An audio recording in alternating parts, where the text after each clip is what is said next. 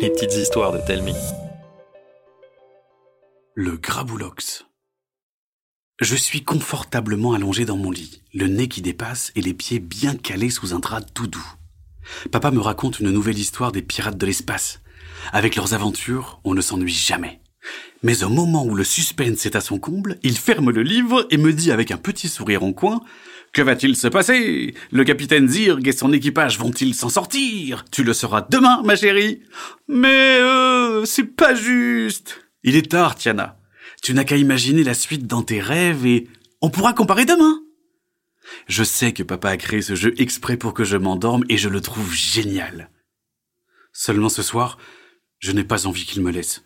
Depuis plusieurs jours, j'entends de drôles de bruits dans ma chambre. Papa, est-ce que c'est normal d'entendre des bruits dans une maison? Ça arrive, oui. Ce n'est pas possible qu'il y ait des monstres alors Non, ma chérie. Même si j'entends des murmures? Tu sais, quand j'avais ton âge, j'avais toujours un peu peur du noir. J'imaginais qu'il y avait des monstres au bout de mon lit, je pouvais les voir parfois. Ah bon? Oui, et puis grand-père m'a expliqué qu'avec la peur, notre imagination peut faire apparaître des choses. Et depuis ce jour, ils ne sont jamais réapparus. Papa a peut-être raison, mais je tends quand même l'oreille à la minute où il ferme ma porte. Je n'entends rien de particulier. Bientôt, me voilà à rêver des pirates de l'espace. Le lendemain, je me réveille en m'étirant comme un chat. J'adore le matin parce que le soleil vient me chatouiller le visage. Avec le chant des oiseaux, c'est encore plus chouette. Sauf que ça fait quelques jours que je ne les entends plus. Maman ouvre brusquement la porte de ma chambre. Tiana? Quand elle m'appelle par mon prénom, ce n'est pas bon signe. Est-ce que tu es sortie de ta chambre pour grignoter? Pourquoi je ferais ça? Il n'y a plus de pain et plus de chocolat, seulement des miettes qui amènent jusque dans ta chambre. Regarde ce bazar par terre. Elle pointe le sol il est recouvert de miettes. Il y en a plein ma chambre. Maman ne me laisse pas le temps de répondre. Elle poursuit très agacée. Je ne te raconte pas dans quel état se trouve la cuisine. D'ici à ce que l'on range tout avec ton père, tu es consigné dans ta chambre. Elle aurait pu me croire, non? Je sais quand même ce que je fais. Mais qui est le coupable? Je suis tellement en colère que je cache ma tête dans mon coussin pour crier un grand coup. Si jamais j'attrape celui qui a fait ça, il va passer un sale quart d'heure. Nous sommes désolés, Tiana. Je lève la tête. Mes larmes s'arrêtent de couler net. Ma mâchoire manque de se décrocher. Au pied de mon lit, je ne vois pas un, pas deux, pas trois, mais vingt lutins, pas plus haut qu'une carotte. Tous identiques, avec leurs petits pieds velus, leurs petites salopettes jaunes, leurs mains potelées, le visage joufflu et barbu surmonté d'un chapeau vert tout pointu. L'un d'eux est plus vieux, sa barbe traîne par terre. Il est voûté, les mains dans le dos, il s'excuse de nouveau. Ne nous en veux pas, mais nous n'avons rien mangé depuis des jours. Les questions se bousculent dans ma tête. Le vieux gnome me regarde bienveillant. Je m'appelle Tarf. Je suis le chef des lutins. Nous nous sommes cachés chez toi à cause du graboulox. Le grabou quoi Le graboulox. C'est le démon de la forêt. Il est tout vert. Il a quatre bras, ses griffes sont de vraies lames de rasoir et son dos est recouvert de pics. Il est plus petit que nous, mais il est fort comme son lutin. Il est toujours en colère et veut la forêt pour lui tout seul.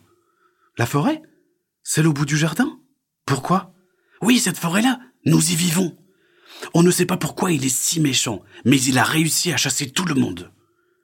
Tu l'as sans doute remarqué, il n'y a plus de bruit dans la forêt. C'est vrai ça? Et vous ne pouvez pas le chasser, votre gros boulax? Graboulox On peut seulement l'emprisonner. Tout ce qu'il faut, c'est une tarte au citron et une goutte de soleil. Je ne peux pas m'empêcher de rire. Quoi? On ne peut pas battre le graboulox, mais le soleil le transforme en statue. Elle sert à quoi la tarte au citron alors? À l'attirer. C'est son péché mignon. Quand il en voit une, il perd tous ses moyens. Et c'est quoi une goutte de soleil? C'est une goutte de rosée du matin gorgée de soleil. Mais si vous savez comment le capturer, pourquoi vous ne le faites pas? Euh, Eh bien, il y a un souci. Tous les lutins regardent d'ailleurs comme gênés. On ne sait pas cuisiner. Mon papa fait super bien les gâteaux. Sans réfléchir, je me rue dans la cuisine pour tirer mon père dans ma chambre. Dès qu'il voit les lutins, il s'écrie ⁇ Oh mon Dieu !⁇ Maman se précipite dans la chambre et pousse un cri strident qui fait sursauter tout le monde. Après qu'ils soient calmés, je leur explique la situation. Papa accepte avec joie de faire une tarte au citron. Mais Tarf nous explique qu'il y a un autre souci. La goutte de soleil doit être sertie dans un pendentif resté au village. Il faut donc s'aventurer dans la forêt. Je propose d'y aller, mais maman refuse catégoriquement. Alors je lui dis que j'ai bientôt neuf ans, qu'il faut aider les lutins et que rien de mal ne peut m'arriver. Pour la rassurer, j'enfile mes protections de roller, coudière, genouillère, protège-poignet, casque, et je prends ma crosse de hockey. Accompagné de Tarf, je m'engouffre dans la forêt. Malgré ses belles couleurs, le silence la rend lugubre. Soudain, un buisson bouge et le graboulox me bondit dessus. Il est plus moche que je ne le pensais. Effrayé, je recule. Ses griffes passent à un cheveu de mon visage. Le démon se tient face à nous, de la bave marron coule de sa gueule. Tu penses pouvoir l'occuper? Je vais essayer. Je reviens le plus vite possible. Tarf part à toute allure. Le graboulox se lance à sa poursuite, mais je l'intercepte avec un coup de crosse si violent qu'il s'écrase dix mètres plus loin. Il revient à la charge, furieux. Il saute et me porte un coup. Ses griffes me font l'effet d'une feuille de papier qui me taille la peau. Je hurle de rage pour ne pas pleurer. Le graboulox se jette à nouveau sur moi. Je tombe à la renverse, mais je roule sur le côté. Le démon atterrit si violemment que ses griffes se plantent dans le sol. Il est coincé. Je me relève en quatrième vitesse. Tarf apparaît triomphant, il a le pendentif. Nous partons comme deux flèches. Presque arrivés dans mon jardin, le monstre nous rattrape et me lacère le mollet. Je m'écroule hurlant de douleur. Maman déboule alors comme une furie, le visage déformé par la colère. Laisse ma fille, c'est le démon hurle-t-elle. Le graboulox prend peur et s'enfuit. Le calme revient. Maman pense mes plaies. Tarf trouve près d'un buisson une perle de rosée qu'il dépose délicatement dans le pendentif. Le reste des lutins construit le piège, juste au bord de la forêt.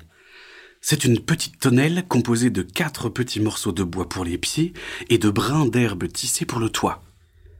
Il déroule un petit fil jusqu'à la maison, il n'y aura qu'à tirer dessus pour faire sauter le toit et exposer le graboulox au rayon du soleil. Papa sort avec la tarte au citron, elle sent merveilleusement bon. Il la dépose sous la tonnelle. Puis nous attendons, cachés derrière les meubles du jardin. Après de longues minutes d'attente, le démon se montre, reniflant l'air. Quand il sent la tarte au citron, il se jette dessus et la dévore bruyamment. Sans perdre une seconde, je tire sur le fil et le graboulox se transforme instantanément en pierre. Tout le monde saute de joie et se félicite. Sans tarder, les lutins repartent vers la forêt avec la statue du graboulox. Autour de son cou, la goutte de soleil scintille.